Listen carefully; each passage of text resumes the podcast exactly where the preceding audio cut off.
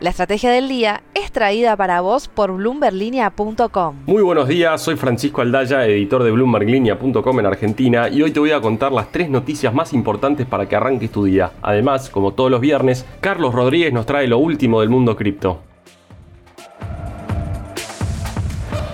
Pero veamos rápidamente cómo van a abrir los mercados este viernes. El S&P Merval subió ayer 7,6%, las acciones argentinas en Wall Street terminaron más verdes que rojas, con subas de hasta el 6,3% en el caso de Cresud y bajas de hasta el 3,2% para Loma Negra. El dólar blue subió 7 pesos y quedó en 262 para la venta y el dólar bolsa rebotó 13 pesos para cerrar en 284.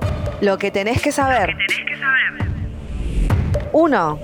Te doy por aquí, pero te saco por ahí. Así resumiría lo que pasó ayer con dos comunicados que difundió el Banco Central en simultáneo. Por un lado, redujo el plazo que deben esperar las empresas importadoras de autopartes y fertilizantes para acceder al mercado de cambios y hacerse así de las divisas que necesitan para traer insumos y productos al país. Y por el otro, prohibió las ventas en cuotas sin interés en los duty free shops de los aeropuertos. Pero leyendo entre líneas, lo que pasó ayer es que se reforzó el cepo para que los dólares vayan quedando únicamente para sectores productivos en perjuicio de otros vinculados al consumo, y que en algunos casos operan importando productos terminados y listos para la venta. ¿Qué significa esto? Bueno, proteger a dos sectores clave en la economía local como el automotriz y el agro, pero un nuevo obstáculo para el consumo en un contexto en el que los salarios pierden hace meses contra la inflación, al igual que habíamos visto cuando sacaron las cuotas para pagar viajes al exterior.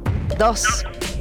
Y con respecto a los viajes al exterior, ayer salieron con los tapones de punta las cámaras empresarias vinculadas al sector del turismo, que nuclean por ejemplo a empresas como Despegar, Avantrip y Al Mundo. Fue una reacción a las declaraciones del miércoles por la noche de Batakis cuando dijo que el derecho a viajar al exterior colisiona o tensiona con la generación de trabajo en Argentina por la falta de dólares en el Banco Central. ¿Por qué? Porque cada gasto con tarjeta fuera de Argentina saca dólares de las reservas de la autoridad monetaria. La ministra también dijo que los argentinos deberían conocer su país antes de viajar afuera. La Federación Argentina de Asociaciones de Empresas de Viajes y Turismo dijo que la incapacidad de generar divisas, empleos y oportunidades es de los funcionarios, no del turismo. Además, en un comunicado dijeron que tomar medidas como el impuesto país, el anticipo de ganancias, la cancelación de las cuotas para los viajes al exterior con tarjetas de crédito está comprobado que fracasó. 3. Antes de seguir negociando la reestructuración de su propia deuda con Argentina, el Club de París quiere que el gobierno de Alberto Fernández le dé garantías de que va a cumplir con el acuerdo con el FMI. La postura del club se conoce solo días después de que Bataki suspendiera un viaje a París donde iba a reunirse con el club de 22 países acreedores. Según informó Bloomberg, un alto funcionario del Club de París dijo que el cumplimiento del acuerdo con el FMI es una condición fundamental para poder avanzar con la reestructuración de los 2.000 millones de dólares que debe la Argentina. Mundo Cripto. Y ahora Carlos Rodríguez, contanos por favor qué está pasando con los criptoactivos esta semana. Francisco, la última línea de defensa del Bitcoin parece estar entre sus inversores más fieles según un análisis de Glassnode en el que destacó que a medida que el precio ha venido cayendo, la mayoría de los inversores ha alejado su dinero del mundo de las criptomonedas un reporte de la compañía experta en el análisis de datos blockchain advirtió que en medio del mercado bajista actual, que incluso coincide con los peores momentos que hubo en 2018 y 2019, el Bitcoin ha visto una purga casi completa de los llamados turistas del mercado. Estos contrastan con los inversores de largo plazo, también conocidos en la jerga del mundo cripto como manos de diamante, referencia que no les tiembla el pulso a la hora de atravesar fuertes caídas del mercado. Los miembros de este grupo han mantenido sus posiciones a pesar de la caída que se ha dado desde que arrancó 2022. Según el análisis de Glassnode, la actividad que se observa en el mercado de los criptoactivos coincide con una demanda y un interés muy reducidos, típicos de los mercados bajistas.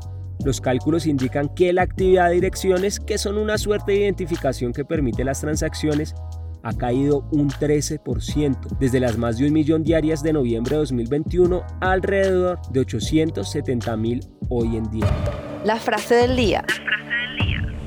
Antes de irnos, escuchemos lo que dijo la portavoz de presidencia, Gabriela Cerruti. Se priorizarán los dólares para medicamentos, autopartes, fertilizantes y otros que hagan crecer la producción y el trabajo, antes que las compras suntuosas. Cerruti también aclaró en conferencia de prensa que las medidas que tiene en mente Batakis se irán conociendo con el correr de los días.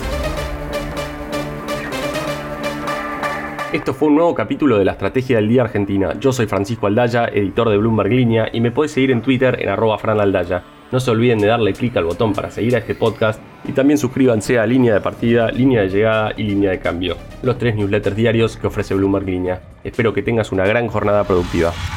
Esto fue La Estrategia del Día Argentina, escrito y narrado por Francisco Aldaya. Producido por Arturo Luna y Daniel Hernández. Que tengas un día muy productivo.